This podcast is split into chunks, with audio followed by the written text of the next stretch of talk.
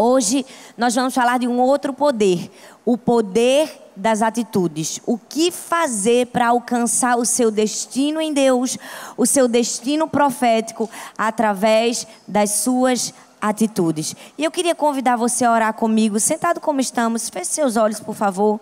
Vamos orar. Senhor, muito obrigada, Pai, por estarmos aqui em tua casa. Estamos aqui porque te amamos, porque te desejamos, porque queremos ser parecidos contigo. Pai, em nome de Jesus, nós colocamos a nossa vida nas tuas mãos e te pedimos, fala conosco, Senhor. Estamos desejosos de ouvir a tua vontade para nós. Estamos desejosos de aprender mais do Senhor. Que o Senhor encontre em nós uma terra boa, que a semente da palavra de Deus produza em nós frutos, que nós possamos viver essa palavra todos os dias na nossa vida e que nós possamos chegar ao destino que o Senhor sonhou para cada um de nós. Repreendemos no nome de Jesus todo e qualquer espírito de distração, tudo aquilo que vem atrapalhar a palavra de Deus e declaramos nossa mente e nosso coração está cativo ao teu Santo Espírito Santo.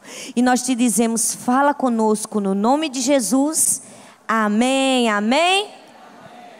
Glória a Deus. Você pode abrir a sua Bíblia no livro de 2 Reis, no capítulo 13, do verso 1 ao verso 21. Nós vamos aprender nessa história do livro de 2 Reis como alcançar o nosso destino. O que você precisa fazer para alcançar o destino que Deus preparou para você, o seu destino profético. E sabe, o livro de 2 Reis, no capítulo 13, do verso 1 ao 21, é a história completa. Eu quero que você anote no seu celular, né, na, sua, na sua caderninho de anotações. Em casa eu quero que você leia essa história toda. Nós não vamos conseguir ler a história completa aqui por uma questão de tempo, mas eu vou explicar posteriormente o que é essa história. Nós vamos ler apenas o verso 17. Amém? Amém. Se você abriu, diga amor. Glória a Deus. Diz assim: Então Eliseu declarou: Essa é a flecha da vitória do Senhor, a flecha da vitória. A Bíblia diz em Lucas 21, capítulo 21, versículo 19, diz assim: É perseverando que vocês obterão a vitória. Hoje eu quero compartilhar com você cinco atitudes que nós precisamos tomar para chegar no nosso destino profético. Cinco atitudes que nós precisamos ter na nossa vida para cumprir o chamado que Deus preparou para nós. Você quer vir comigo? Quem aqui quer aprender mais do Senhor, dá um glória a Deus. Isso, dá um glória a Deus com vontade. Me ajuda aqui, tá bom? Quem vai me dar um feedback aqui? Amém. Glória a Deus. O feedback é assim. Amém. Glória a Deus. Isso. Para eu entender que você está entendendo, tá bom? Porque se você fica assim parado assim para mim, eu fico, meu Deus, será que eles estão entendendo o que eu estou falando? Entendeu? Aí quando você entender, você, amém, glória a Deus. Ok, gente? Amém? amém? Hoje eu quero falar exatamente isso, essas atitudes para chegarmos no destino que Deus sonhou para nós. Deixa eu te falar uma coisa. Quando você se converte, quando você entrega a sua vida a Jesus, sabe, algo começa a acontecer na sua vida. Você começa a entender o seu propósito e o propósito que Deus tem para a sua vida aqui na terra. É como se o céu se abrisse e uma nova mentalidade é estabelecida sobre você. Uma metanoia acontece na sua mente, uma mudança de mentalidade. E você passa a viver uma nova dimensão a dimensão do reino de Deus. E sabe, na dimensão do reino de Deus, o céu deixa de ser aquele lugar que a gente vai somente um dia se encontrar com o Senhor e passa a ser um lugar onde a gente busca com que Ele venha até nós através dos princípios que nós estamos vivendo aqui na terra. O céu deixa de ser aquele lugar, ah, porque a vida tem muitos problemas, porque a gente passa muitas aflições, porque é tudo muito difícil. Mas um dia, um dia a gente vai morar no céu e tudo isso vai se acabar. Ei, nós precisamos perder essa visão escapista do céu. O nosso destino, o destino que Deus tem para a nossa vida aqui na terra, é muito grande para a gente querer viver ele só quando a gente for para o céu. Eu te convido a viver o céu na terra hoje, aqui, agora. Sabe, é isso que nós precisamos entender. Quando a gente entrega a nossa vida a Jesus, é preciso haver uma mudança de mentalidade. A gente tem que parar de achar que a gente vai cumprir o nosso destino, a gente vai ter alegria plena, a gente vai ser tudo funcionando na nossa vida quando a gente for para o céu. Ah, mas quando a gente for se entregar para Jesus, não é? Infelizmente a religião tentou ensinar isso para a gente né? Quando eu falo religião, às vezes muitas pessoas elas tentaram passar essa visão. Ah, porque esse mundo aqui é só uma passagem para gente, não é? Quem aqui já até pensou, já até falou sobre isso? Ah, nosso destino mesmo é o céu, eu sei. Nós temos um destino eterno, mas esse destino eterno começa a ser vivido aqui na terra. Aqui, hoje, agora. Todos os dias a gente precisa trazer um pouco do céu à terra. Porque foi isso que Deus prometeu pra gente. Que aqui na terra nós teríamos uma vida em abundância. Gente, não tem graça a gente só cumprir nosso destino quando a gente chegar no céu. Deus deu um destino para mim, para você, para cumprirmos aqui na terra. E a gente precisa começar a cumprir esse destino que Deus tem para a nossa vida. E sabe, esse texto que nós lemos conta a história de dois reis. De dois reis, um pai e um filho. E fala também a história de um profeta. É quando um rei, Jeoás, vai até o profeta Eliseu. O profeta Eliseu estava sofrendo de uma doença terrível que estava para matá-lo. E sofrendo dessa doença, o rei Jeoás vai até ele. Porque o rei Jeoás já tinha feito o que era mal perante o Senhor. Ele já estava sendo destruído pelo exército inimigo. A Síria era o grande exército inimigo contra os israelitas. E aquele rei mau, ele vai até o profeta para se aconselhar, para visitar o profeta no momento da dor, no momento da morte. E aquele profeta dá uma ordem ao rei. E eu até já preguei e ministrei sobre esse texto aqui, eu não sei se você lembra, mas eu falei especificamente das três ordens que o profeta Eliseu dá para ele: atirar a flecha da vitória do Senhor. Mas hoje eu quero ministrar nesse mesmo texto, numa visão geral, para nós vermos quais foram os erros que esses reis que estão aqui descritos no livro de 1 Reis cometeram que não deixaram eles conquistar o destino que Deus tinha para cada um. E aprendendo os erros, nós também aprenderemos o que nós precisamos fazer para cumprir o nosso destino em Deus. Você está comigo aqui? Você quer descobrir quais foram os erros? Vamos lá. Primeiro, para que você consiga cumprir o seu destino eterno, para que você consiga cumprir o destino profético que Deus tem para você, você precisa zelar, ou seja, cuidar pelo que o Senhor já te entregou. O versículo 1 diz assim: presta atenção. No vigésimo terceiro ano do reinado de Joás, filho de Acasias, rei de Judá, Jeoacás, filho de Jeú, tornou-se rei rei de Israel em Samaria e reinou durante 17 anos. Deixa eu falar uma coisa, porque talvez, se você não conhece bem a história, você fique confuso. Aqui, essa história conta a história de dois reis: Jeoacás, que era o pai, e Jeoás, que era o filho. O pai fez o que era mal perante o Senhor e reinou durante 17 anos. E o filho foi no mesmo caminho do pai e também fez o que era mal perante o Senhor e reinou pelo mesmo período de tempo. E qual é o primeiro conselho de Deus para a gente não cometer esse erro e chegar no nosso destino? Nós precisamos cuidar, zelar por aquilo que Deus já nos confiou. O versículo 1 diz que Deus deu a Jeocais e a Jeoás o quê? Deu a ele um reino. Deu a ele um reinado. E ele reinou por apenas 17 anos. Deus deu a ele um reino e Deus deu a mim e a você alguma coisa. Da mesma forma que Deus deu a Jeocais um reino, Deus deu para mim e para você algo. Talvez o que Deus deu para mim e Deus deu para você foi a sua família, sua casa, seus filhos, seu marido. Talvez o que Deus entregou na sua mão foi a sua profissão, sua carreira. Talvez Deus colocou nas suas mãos bens, dinheiro, talentos. Talvez Deus te deu o quê? Uma célula, discípulos, um ministério. Eu não sei o que foi que Deus confiou nas suas mãos, mas uma coisa eu sei. Alguma coisa ele te deu. Deu ou não deu? Deu ou não deu, gente? Deu. Deus deu a nós a cada um aqui, de diferentes maneiras, algo em nossas mãos. E nós precisamos fazer o quê? A gente precisa cuidar. daquilo que Deus nos deu. A gente precisa zelar. Sabe por quê, gente? A gente só tem uma vida para viver aqui na terra. Gente, o tempo está passando, o relógio está correndo e a gente só tem uma vida para viver. Você já percebeu que já está no fim da tarde? Daqui a pouco é de noite, daqui a pouco é o próximo dia. Nós já estamos quase na metade do ano. A gente só tem uma vida aqui na terra, a gente tem que viver para valer a pena. A gente tem que ter cuidado, a gente tem que ter zelo com aquilo que o Senhor já nos entregou, com aquilo que Ele já deu nas nossas mãos. E sabe o que isso se chama? Isso se chama boa mordomia. É uma boa administração daquilo que Deus te deu. E deixa eu te falar uma coisa: se você quer viver o céu na terra, se você quer buscar, buscar os princípios do céu para você ter essa vida aqui na terra, você precisa dos princípios da boa mordomia. E sabe, o primeiro princípio de boa mordomia é que tudo vem de Deus. Fala comigo, tudo vem de Deus.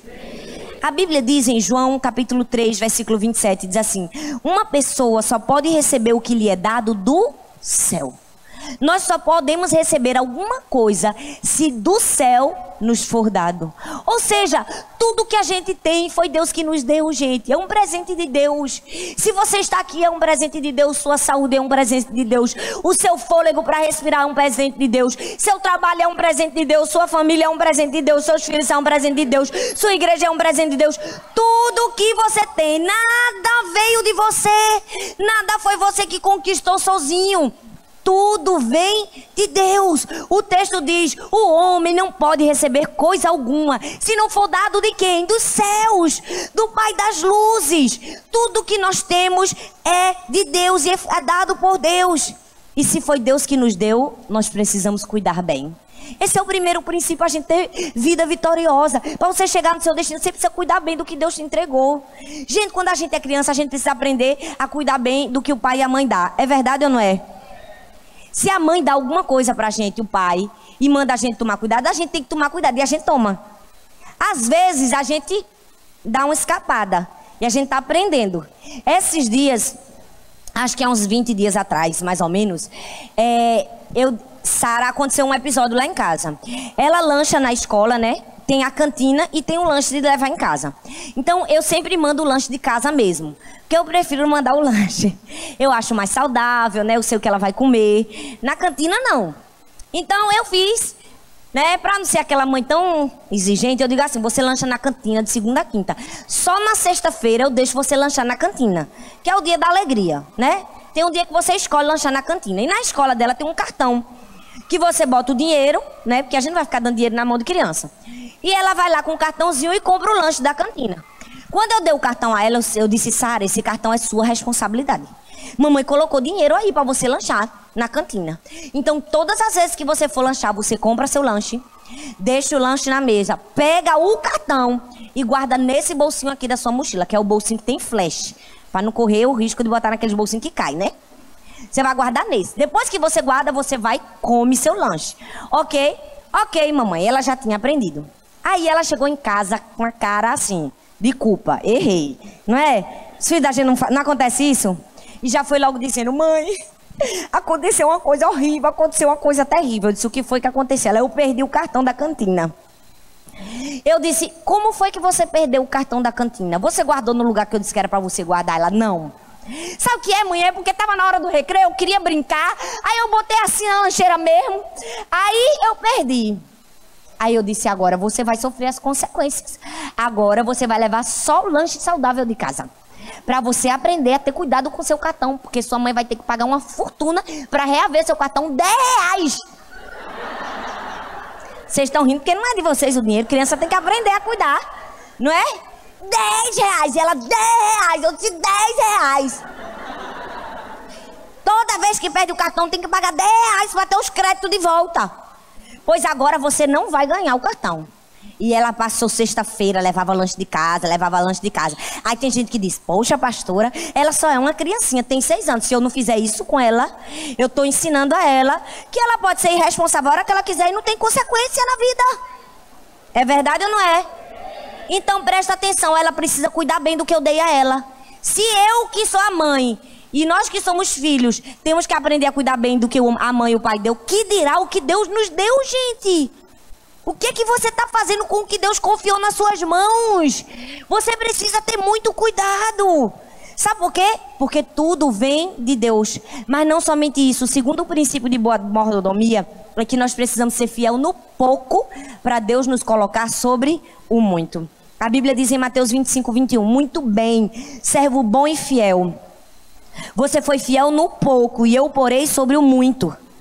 Ei, se você não sabe cuidar de coisas poucas, Deus não vai te, te dar muitas coisas. Se você não dá conta de um cartãozinho da cantina, Deus não vai te dar um cheque gordo, não. Você está me entendendo? Não! Se você não sabe cuidar do talento que ele te deu nas tuas mãos e de uma pessoa que ele te deu para cuidar, ele não vai te dar dez. Aí tem gente que diz: Ah, mas eu queria ser um pastor, eu queria cuidar de multidões. Bom, você não faz nem seu discipulado com um, como é que Deus vai te dar? Mais, não é? Como é que Deus vai te confiar mais pessoas? Ah, porque eu queria é, ter mais filhos. Bom, você não cuida do seu que está dentro de casa, como é que Deus vai te dar outro? Né? Ele vai ficar pensando: hum, será que essa pessoa merece? Nós precisamos aprender a cuidar bem. Sabe por quê? Porque quando você é fiel no pouco, Deus te coloca sobre o muito. Mas não é só por isso. Sabe por que a gente tem que ter uma boa mordomia? Não é só porque tudo vem de Deus. E não é só porque quando a gente é fiel no pouco, Deus coloca a gente sobre o muito. É porque nós precisamos ter uma consciência de que tudo que a gente recebe, um dia a gente vai prestar contas. Gente, essa é a maior verdade. Sabe, hoje Deus está te dando, Deus está te dando, Deus está te dando tua família, tua casa, teu emprego, tua saúde. Deus está te dando, viu? Saúde, mas tudo um dia Ele vai pedir conta. O que foi que você fez com o que eu te dei? Você cuidou do que eu te dei? Você está zelando pelo que eu te dei? Você está cuidando? A Bíblia diz: então chamou os dez servos e lhe deu dez minas e disse a eles: façam esse dinheiro render até a minha volta. Porque na Bíblia é assim, gente: sempre vai ter prestação de contas. Nós precisamos aprender esse princípio. Ei, você precisa entender que o primeiro princípio para você chegar no seu destino profético é cuidar bem daquilo que o Pai já te confiou hoje. Você não precisa esperar ter tudo que você sonha para dizer: Uau, cheguei no meu destino, conquistei. Não! O pouco que Deus já colocou nas suas mãos, você já está vivendo o seu destino. Já começou, já está acontecendo. Você está entendendo? Você precisa mudar a sua mentalidade. Talvez você está aqui pensando: Ah, eu ainda não cheguei no meu destino. Sim, você já chegou. Aquilo que Deus colocou nas suas mãos já é o teu destino. Você precisa começar a trabalhar com isso hoje. Quando nós chegamos aqui na igreja, no começo do nosso ministério, Deus nos confiou o quê? Sete pessoas. E poucas coisas, poucos bens materiais. A gente tinha o quê? Um violão, um teclado, um microfone e uma bateria de caixa de papelão. Mas desde o primeiro dia que nós colocamos o pé aqui, nós já tínhamos consciência. Opa, cheguei no meu destino. Agora vai começar o quê? Agora vai começar o desenvolvimento. Ei, você não precisa ter todas as coisas para cumprir seu destino. Você só precisa de Jesus, porque em Jesus você tem todas as coisas para cumprir o seu destino. Você está entendendo? Nele não há falta de nada. Você tem tudo, tudo está nele. Você precisa ter essa mentalidade. E deixa eu te dizer mais uma coisa. Você sabe qual é o seu destino? Seu destino é Jesus. A vontade dele é o seu destino. O sonho dele é o seu destino. O propósito dele é o seu destino. E para que que você está aperreado com o seu futuro? Se o seu destino já está nas suas mãos, hoje já começou. É o que está aí. Vai, cumpre, faz. Faz alguma coisa com aquilo que Deus te deu. Tem gente que acha que o destino só vai acontecer quando tudo de bom acontecer na vida dela. Não, não, gente. Nós já estamos vivendo o nosso destino. Quando nós estávamos lá naquela igrejinha que não tinha nada, o ventilador teco-teco, só a misericórdia do sangue do cordeiro, todo culto passava mal uma pessoa, eu já estava cumprindo meu destino. Agora eu estou aqui, morrendo de calor, estou. Porque é, é, é, difícil. Se eu ligo o ventilador, acaba com a minha garganta. Então eu tenho que escolher entre a minha garganta e o calor. Então, entre a minha garganta e o calor, eu prefiro o calor, porque eu ainda vou pregar umas 10 vezes essa semana que vem. Mas deixa eu te dizer uma coisa, eu já estou cumprindo o meu destino. Eu não preciso esperar chegar num lugar com ar-condicionado para cumprir o meu destino. Eu não preciso esperar ter todas as facilidades da vida para cumprir meu destino. Hoje de manhã eu cheguei, não consegui entrar na minha sala porque estava fedendo, porque aqui tem mofo, a umidade é muito grande. Aí o que foi que eu fiz? Eu fiquei aqui do lado de fora, eu fiquei estudando e eu pensei, meu Deus, eu não tenho nenhum lugar em silêncio para estudar, mas eu não preciso me aperrear por causa disso. Por quê? Porque eu já estou cumprindo o meu destino. Com sala, sem sala, com ar-condicionado, sem ar-condicionado, com recursos, sem recursos. Deus vai nos dar o nosso destino todos os dias, a gente só precisa cumprir ele. Amém? Então você precisa cuidar bem daquilo que Deus te deu. Sabe por quê? Deixa eu te dizer três coisas. Teu dom aponta para o teu chamado. Aquilo que você faz de bom é o teu chamado. E deixa eu te dizer mais, sua dor vai ser sua especialidade. Aquilo que você mais sofre na vida, aquilo que você mais sofreu, aquilo que mais te incomoda, é nisso que Deus vai te usar. É isso que Deus vai usar para fazer de você uma bênção. E a sua semente vai determinar a sua colheita. Ei, nosso destino é hoje, é amanhã e vai ser para sempre. Eu comecei meu destino desde o momento que eu comecei a ter fôlego de vida e comecei a, a tomar minhas próprias decisões. Eu já estava plantando uma semente. Quando nós somos crianças, nós já estamos plantando uma semente. Quando nós obedecemos, nós já plantamos uma semente. Quando nós escolhemos ouvir a, a, voz de Deus, nós já estamos plantando uma semente. E deixa eu te dizer, hoje eu estou colhendo sementes que eu plantei no passado, mas também estou semeando sementes que eu vou colher no futuro. Você está entendendo? A gente nunca deixa nem de semear, nem de colher. Todo dia a gente está colhendo, todo dia a gente está semeando. É assim, a vida do crente é um agricultor eterno. Todo dia a gente semeia, todo dia a gente colhe. O que é que você está semeando? Gratidão? Você está cuidando do que Deus te deu? Você está olhando para o do outro e dizendo assim: ah, não dá, não cheguei no meu destino porque eu não tenho isso que Fulano tem. Ei, Deus está olhando para você e está dizendo: seu destino está na sua mão. Para de olhar para a mão do outro. Para de olhar para o que o outro tem. Nós precisamos entender. Ei, se você não cuidar daquilo que Deus colocou na sua mão hoje, Ele não vai te dar o que você precisa para amanhã. Não vai. Não vai. Você precisa cuidar bem daquilo que Deus te confiou. O que foi que Deus te confiou? Um talento? Um dom? O que, é que você está fazendo com o seu dom e o seu talento? Você está enterrando? Você não serve? Quantas vezes você diz assim, ah, não, não. Domingo que vem eu vou, eu vou me escalar para trabalhar em algum ministério, mas todo dia você senta aí no banco e não faz nada. Deus está olhando para você, viu? Um dia você vai prestar contas. Porque talvez você está dizendo, uau, eu quero chegar no meu destino. Uau, eu quero ser grande. Deus está dizendo, uau, cadê o seu cuidado com o que eu já te dei?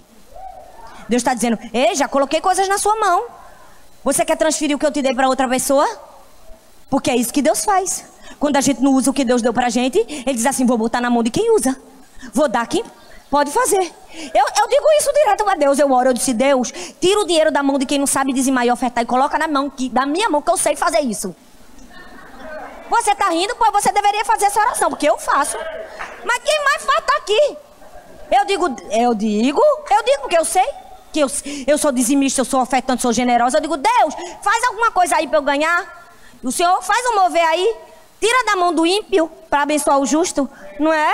É assim que a gente precisa viver. Gente, é assim que acontece na vida. Então, primeiro lugar para você chegar no seu destino, cuida do que Deus já te deu. Segundo, cuidado para você não cair no erro dos outros. O versículo 2 e o 3 diz assim: E fez o que o Senhor reprovava, seguindo os pecados de Jeroboão, filho de Nebate que, que Jeroboão, filho de Nebate, levara Israel a cometer. E não se afastou deles. Por isso a ira do Senhor se acendeu contra Israel. E por longo tempo ele os manteve sob o poder de Azael, rei da Síria, e de seu filho Ben-Hadad. Gente, Geocais, ele fez o que era mal perante o Senhor. O versículo 2 e o versículo 3 diz isso. Mas o versículo 10 e o 11 diz assim: No 37 ano do reinado de Joás, rei de Judá, Jeoás, filho de Jeoacás, tornou-se rei de Israel em Samaria. Agora já é o filho reinando. E reinou 16 anos. Ele fez o que o Senhor reprovava, caiu no mesmo erro do pai. E não se desviou de nenhum dos pecados de Jeroboão, filho de Nebate, que levara Israel a cometer. Antes permaneceu neles. Presta atenção. Jeoacás, o pai, imitou um outro rei que antecedeu ele, chamado Jeroboão. E o filho Jeoás imitou o pai Jeoacás e cometeu os mesmos erros. Olha bem para mim. Se você for ler a Bíblia, no livro de Primeira Reis e de Segunda Reis, você vai ver que praticamente todos os reis de Israel foram influenciados por um rei chamado Jeroboão. Jeroboão fez o que era mal perante o Senhor. Jeroboão errou. E aí sabe o que foi? Um strike. Ele errou, aí o que veio depois dele copiou, ele errou. Aí o outro copiou, ele errou. E o outro copiou, ele errou. E aí todo mundo terminou caindo no mesmo pecado de Jeroboão. O que é que isso quer dizer para mim, para você? Ei, cuidado para quem você está olhando. Cuidado em quem você está se espelhando. Cuidado com quem você está andando. você não pode cair no mesmo erro das outras pessoas. Se você quer chegar no seu destino, você precisa ter cuidado para não cometer os mesmos erros dos outros. Talvez Geocais e Geoás tivessem um futuro totalmente diferente do que Jeroboão teve.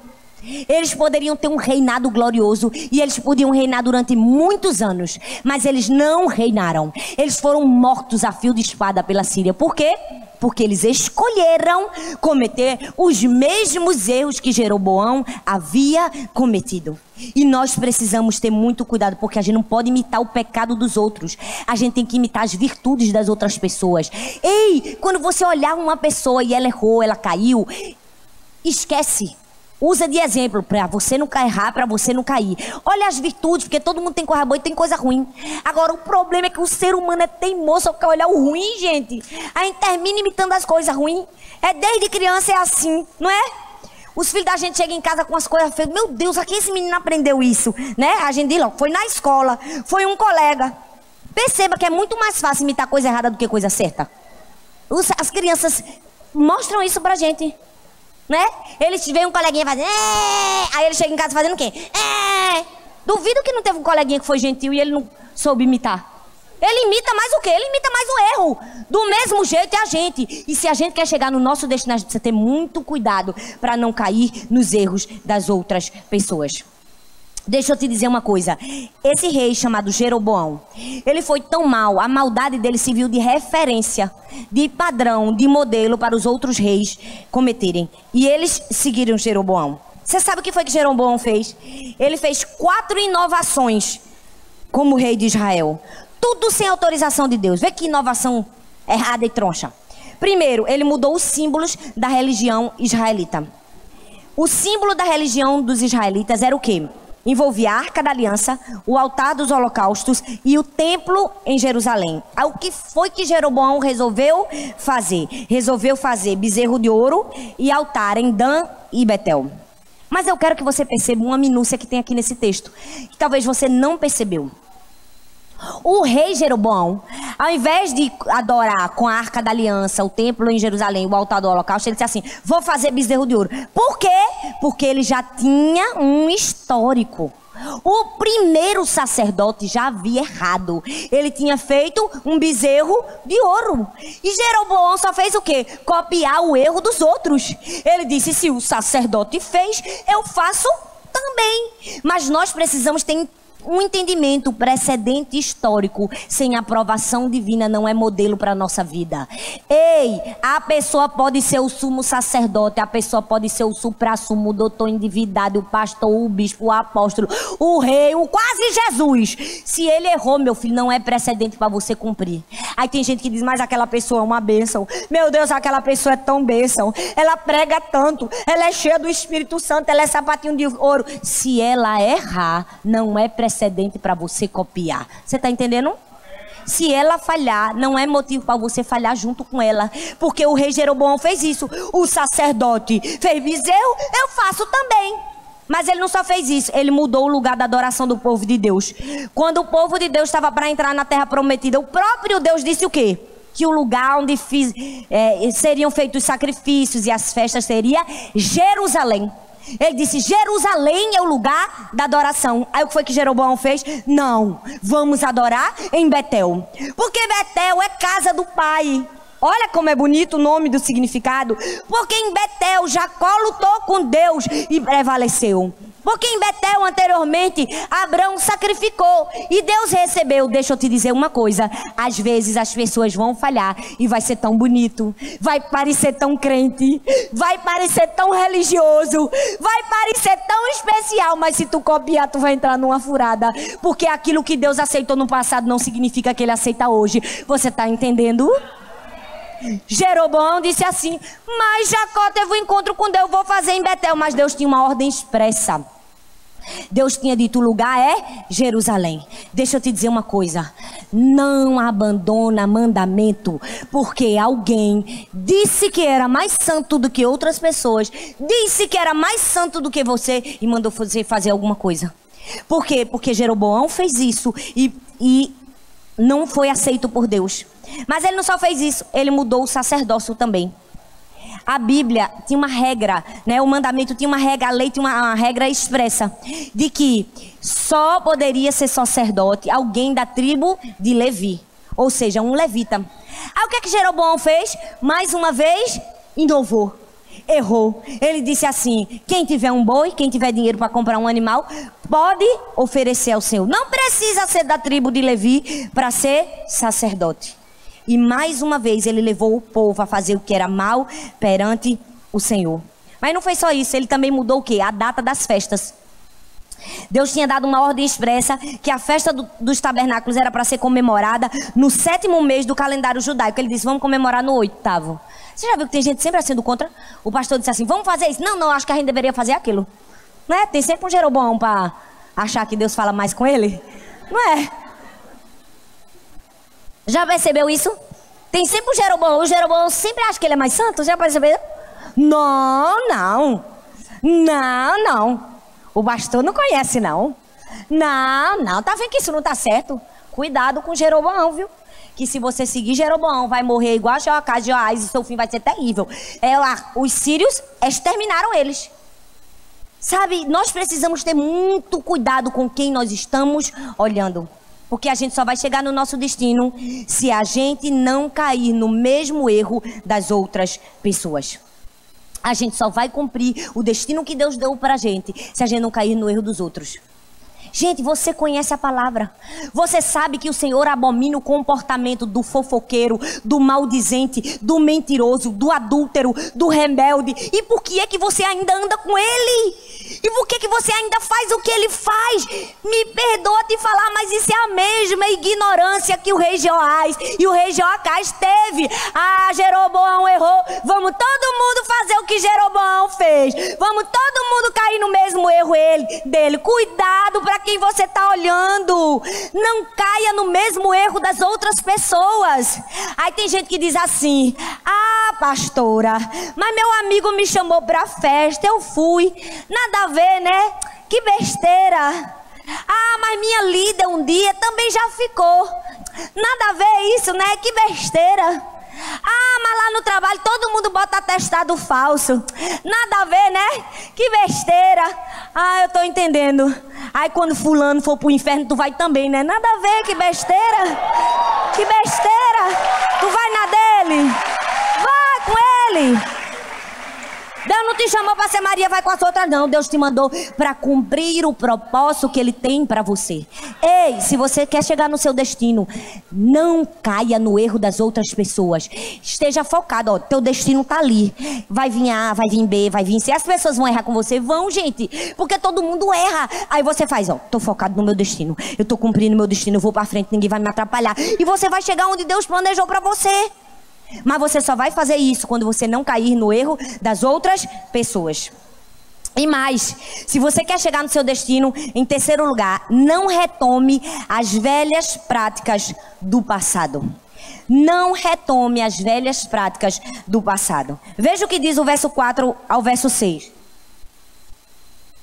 Diz assim: Então Joacás buscou o favor do Senhor, e este o ouviu. Gente, o nosso Deus é misericordioso demais, não é?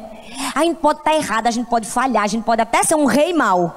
Mas tem uma hora que a gente se arrepende, a gente se volta para ele e ele sempre nos ouve. Foi isso que aconteceu. Jeoacás fez o que era mal, mas Deus o ouviu quando ele buscou o favor.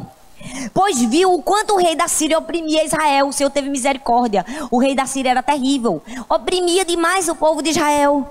Então o Senhor providenciou um libertador para Israel. E eles escaparam do poder da Síria. Assim, os israelitas moraram em suas casas como anteriormente. Tudo voltou ao normal. Todo mundo vivendo em paz.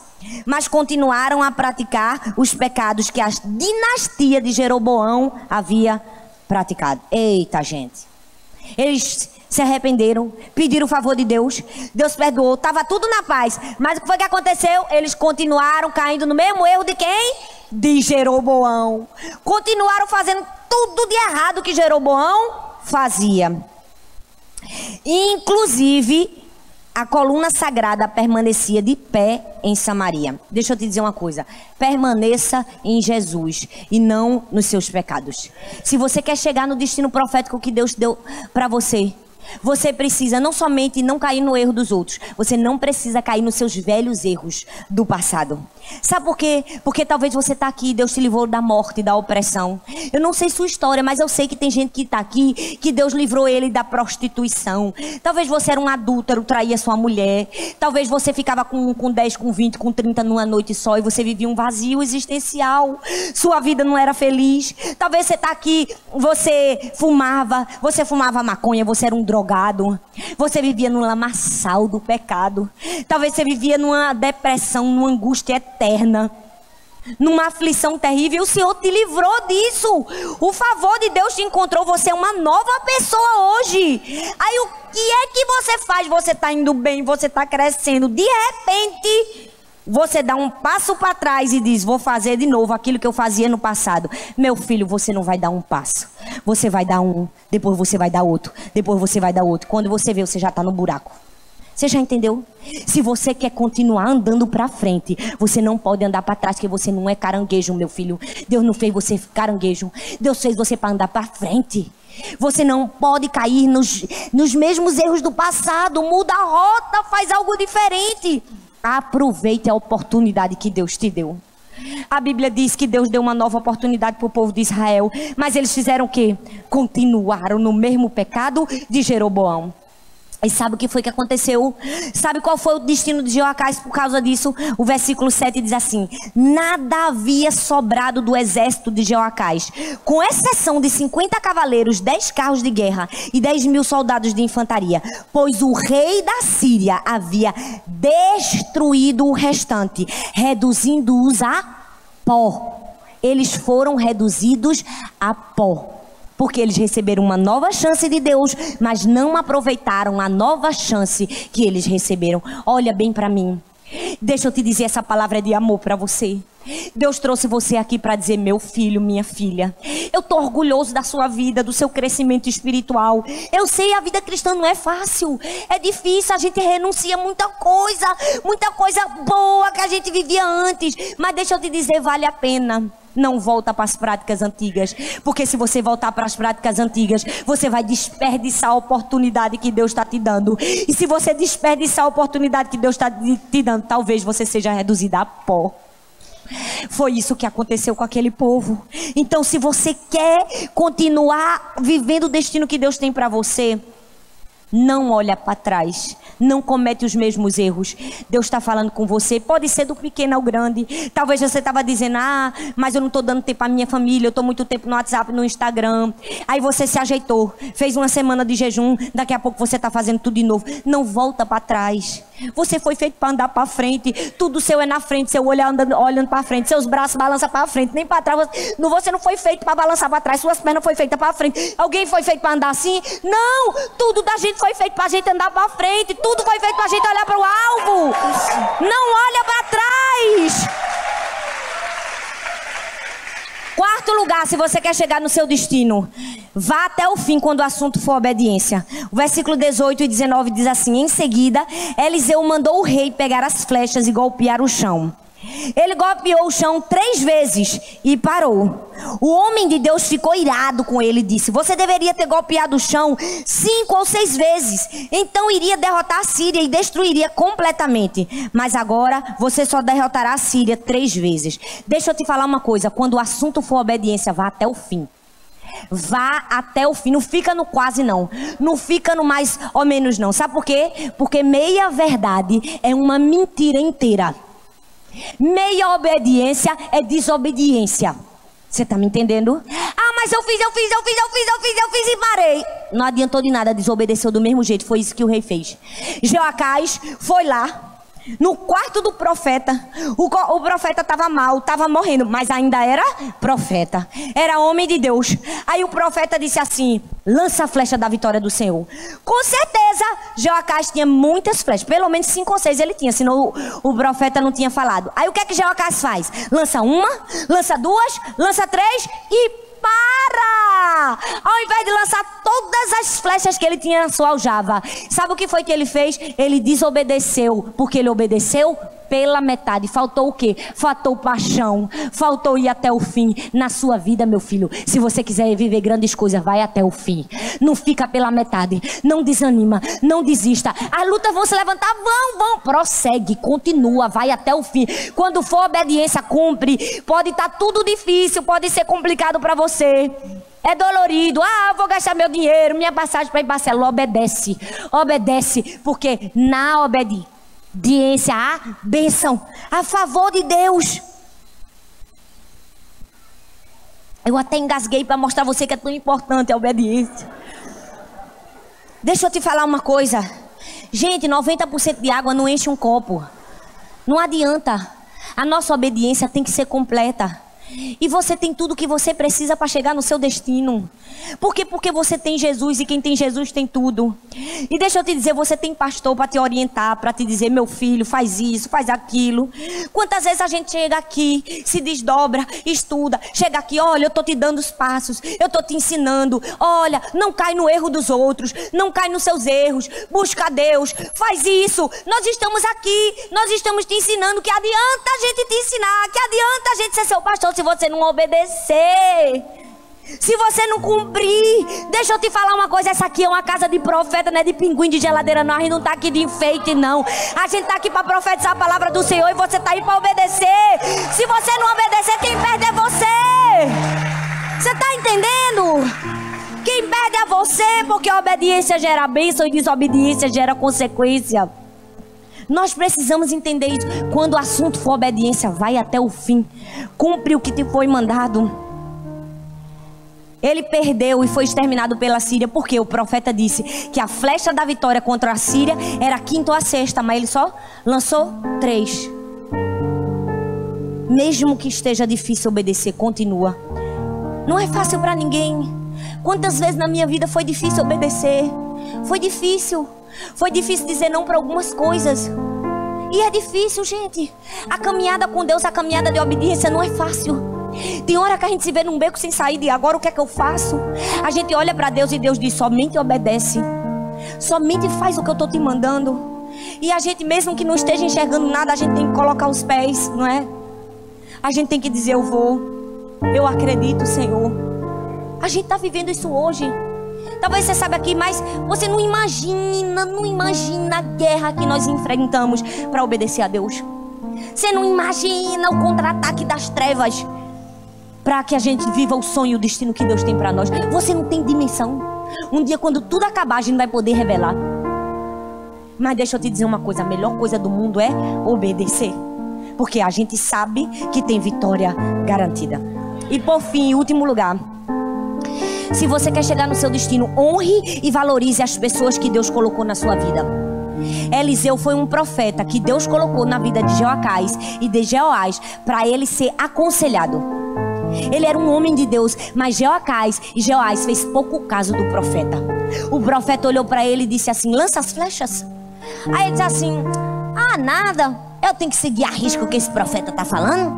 Eu vou lançar só é três mesmo." Perdeu o que Deus tinha para a vida dele. Se você quer chegar no seu destino, honre um homem e uma mulher que Deus colocou na sua vida. Sabe por quê? Porque sabe como é que essa história termina? É para arrebentar comigo, com você. O verso 20 e o verso 21 diz assim: Então Eliseu morreu e foi sepultado.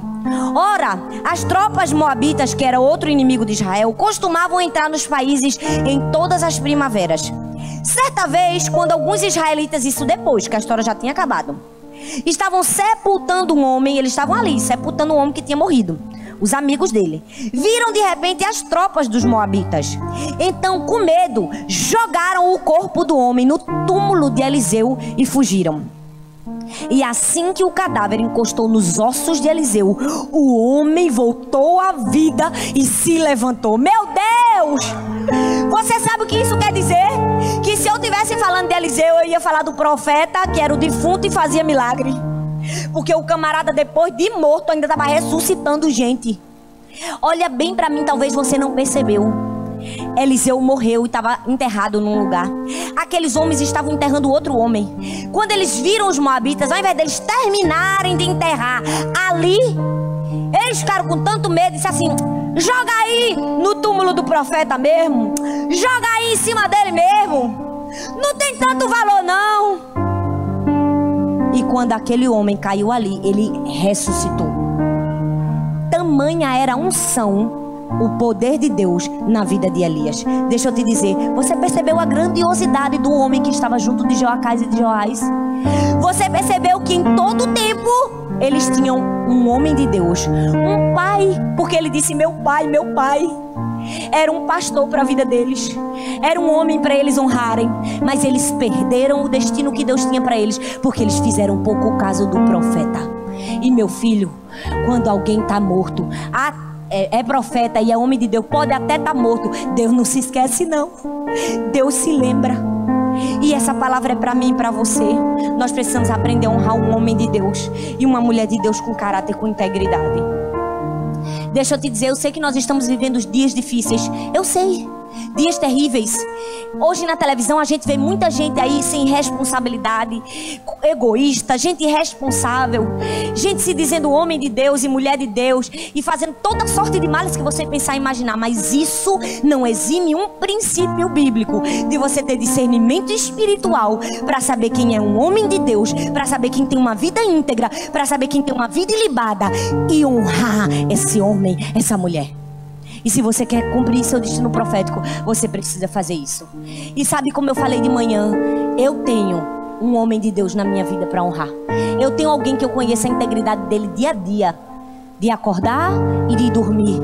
E sei e, e conheço de perto sacrifícios e coisas que talvez você nunca vai saber na sua vida. Mas eu escolhi honrar, obedecer. Cuidado.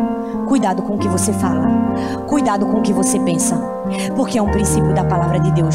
Se você honra o profeta, você vai receber da mesma honra que você honrar. Eu quero que você fique em pé no seu lugar.